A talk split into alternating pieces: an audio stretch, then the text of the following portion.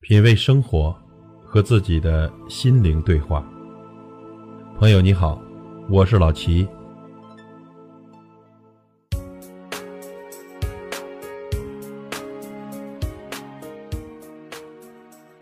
不得不说，中国人对面子的追求已经到了令人发指的地步。小到请客吃饭，大到婚姻事业，脸面都是重大的衡量因素之一。宁可放弃实质幸福，也要保全面子，这实在是傻透气儿了。我们要面子，有时候呢是因为怕，怕什么呢？怕人笑话，怕人看不起，怕人指指点点。有的时候呢是因为渴望，渴望什么呢？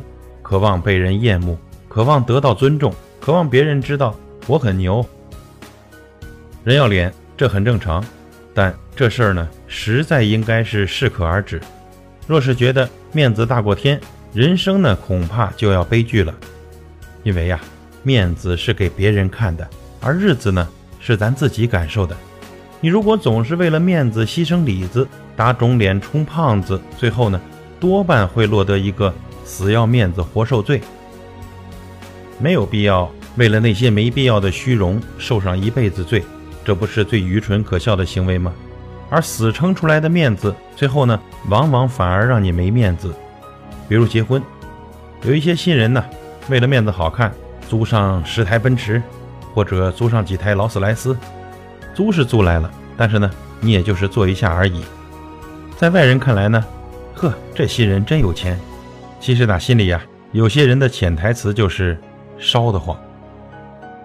面子呢，是人心里的一个大包袱。你越在意，它越沉重，你就越会受制于它。而当你学会辨别和放下不必要的面子，你的生活呢，一定会从容顺畅很多。所以呢，如果你已经因为面子问题苦恼不堪，觉得快要撑不下去了，不如默念一句“爱谁谁”，然后痛痛快快地放下。如果你想做一件显然对自己有益的事情，却因为别人的目光而犹豫挣扎。那么，请你昂首挺胸地对自己说一句：“管他呢，我的人生是活给我自己看的。”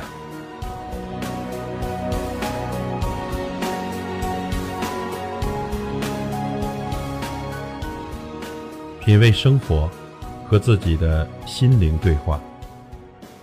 感谢您的收听和陪伴。